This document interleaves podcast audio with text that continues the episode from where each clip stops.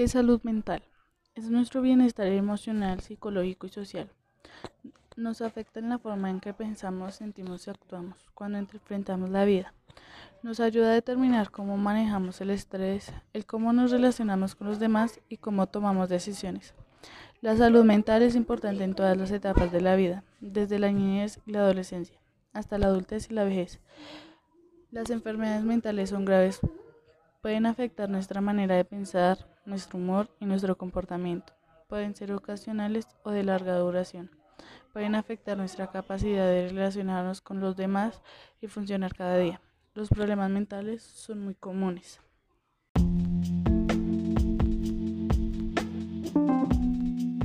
Características sobre una buena rutina saludable. Ayudar a construir el autoestima, establecer horarios de comidas, no dejar que los medios de comunicación influyan, hacer ejercicio cada día, pero tampoco esforzarse. Leer un libro, no dejen que el, negativo de las personas los deprima creer en uno mismo, las enfermedades que provoca la mala alimentación por ver videos de rutinas, de bajar de peso, pero no es así. Eso nos lleva a tener diferentes tipos de enfermedades como anemia, diabetes, hipertensión arterial, gastritis, enfermedades ontológicas. porque el estrés y la depresión son las enfermedades más comunes del siglo XX. El estrés. El estrés es un sentimiento de tensión física o emocional. Puede prevenir de cualquier situación o pensamiento que lo haga sentir a uno frustrado, furioso o nervioso. Su cuerpo reacciona ante el estrés al liberar hormonas. Estas hormonas hacen que su cerebro esté más alerta, causa que sus músculos se tensionen y aumentar el pulso. Los síntomas son presión arterial alta, insuficiencia cardíaca, diabetes, obesidad, depresión o ansiedad, problemas de la piel como el acné. Depresión. Sucede cuando los sentimientos de tristeza, pérdida, ira o frustración interfieren en la vida diaria por semanas o periodos más largos de tiempo. Se trata de un estado de ánimo depresivo que dura dos años. Además, puede aparecer otros síntomas como los sentimientos de culpa o incapacidad, la irritabilidad, el pesimismo ante el futuro y las ideas de muerte o suicidio la pérdida de confianza en uno mismo o en los demás, la disminución de concentración y la memoria, la intranquilidad y los trastornos de sueño. Los síntomas más habituales son tristeza patológica, pérdida del interés, disminución de la vitalidad y cansancio exagerado. Vamos a hablar sobre el estrés. El estrés es una enfermedad del siglo XXI hay tres fases. La primera es fase de alarma, alteración de orden fisiológico y psicológico que presenta el organismo ante una posible situación atípica generando ansiedad o inquietud.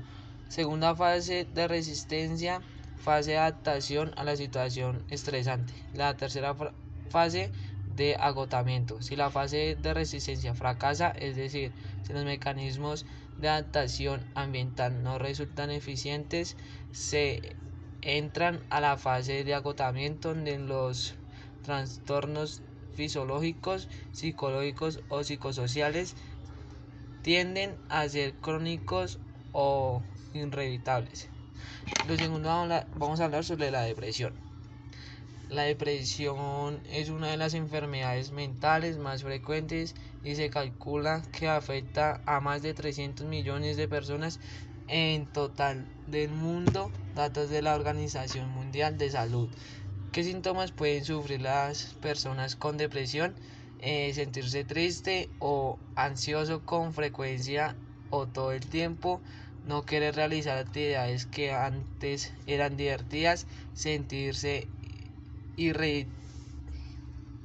irritable, frustrado con facilidad o intranquilo, tener dificultad para dormir o seguir durmiendo, comer más o menos de lo usual o no tener apetito, tener malestar, dolor de cabeza o problemas estomacales que no se mejoran con tratamiento, tener dificultades para concentrar, concentrarse, recordar detalles o tomar decisiones, sentirse cansado aún después de dormir bien, sentirse culpable, inútil o desamparado, pensar en el, en el suicidio o en hacerse daño.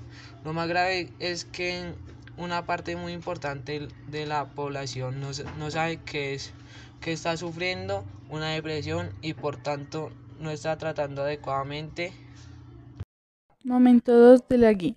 Preguntas orientadoras. Primera pregunta. ¿Cuáles son las razones por las cuales los adolescentes no se sienten conformes con su cuerpo en la actualidad? Mi respuesta a esta pregunta fue por los comentarios que les hacen los demás frente a su cuerpo o por sus propios comentarios así hacia él, al querer cumplir un estereotipo, etc. ¿Cuáles son las razones por las cuales los adolescentes no se sienten conformes con su cuerpo en la actualidad? Se puede decir que los estereotipos, ya que mm, eh, por muchos años se han dedicado a, dar un, cuerpo eh, como jóvenes, niños o niñas, eh, se les ve reflejado en eso mucho, ya que no todos somos iguales y se puede decir que a medida del tiempo todos van cambiando y todo pasamos por una etapa diferente y la mayoría de nosotros no estamos eh, preparados para lidiar algunos cambios físicos obvios que son partes de nuestro crecimiento. Las niñas esperan que su pecho crezca, los niños esperan que desarrollar musculaturas en el cuerpo. Generalmente atraviesa por una etapa eh, muy difícil antes, durante y después de la pubertad.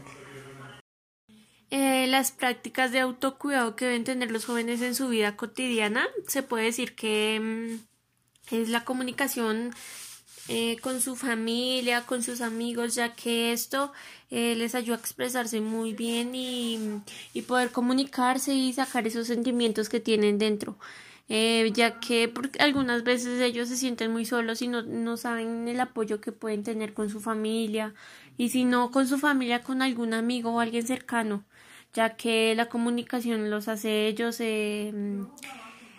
recuperarse día a día si alguna vez tienes estrés, cálmate, respira y trata de hablar con alguien y expresarle cómo te sientes. Pues muchas gracias, creo que ya esto es todo. Entonces, em, gracias por escucharnos. Es muy bueno que ustedes estén interesados en este tema que es una maravilla.